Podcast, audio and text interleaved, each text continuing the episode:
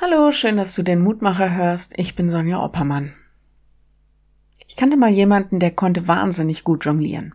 Einer seiner Tricks war, dass jemand ihn während seiner Balljonglage immer weitere Bälle zugeworfen hat.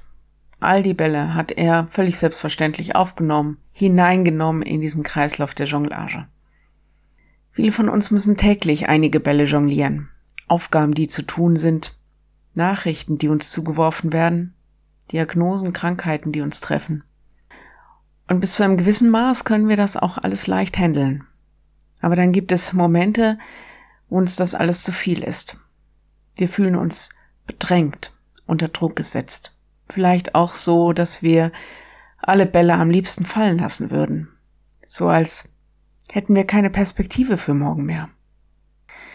Paulus schreibt, wir sind von allen Seiten bedrängt, aber wir ängstigen uns nicht. Uns ist bange, aber wir verzagen nicht. 2. Korinther 4, Vers 8. Im Zusammenhang geht es darum, dass wir das Evangelium, das Gott uns liebt und unser Licht ist, dass wir das in unseren Herzen haben und dass wir das in unser Leben tragen. Bloß von außen sind wir angefochten, bedrängt, sowie Tongefäße. Das Leben ist zerbrechlich.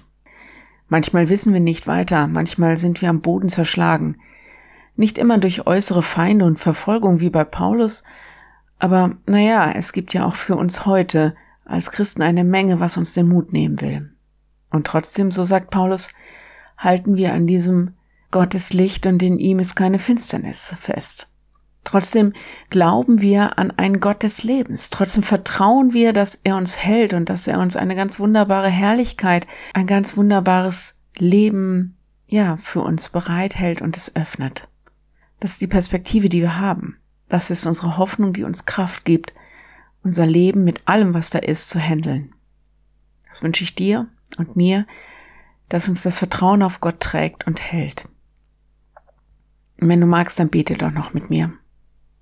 In all dem, was wir zu handeln haben, in all dem, was uns beschäftigt, vielleicht bedrängt, was uns vielleicht Angst macht und Sorgen, hilf uns, dass wir an dir festhalten Lass uns nicht den Mut verlieren, sondern fest auf dich blicken und darin Kraft und Perspektive finden.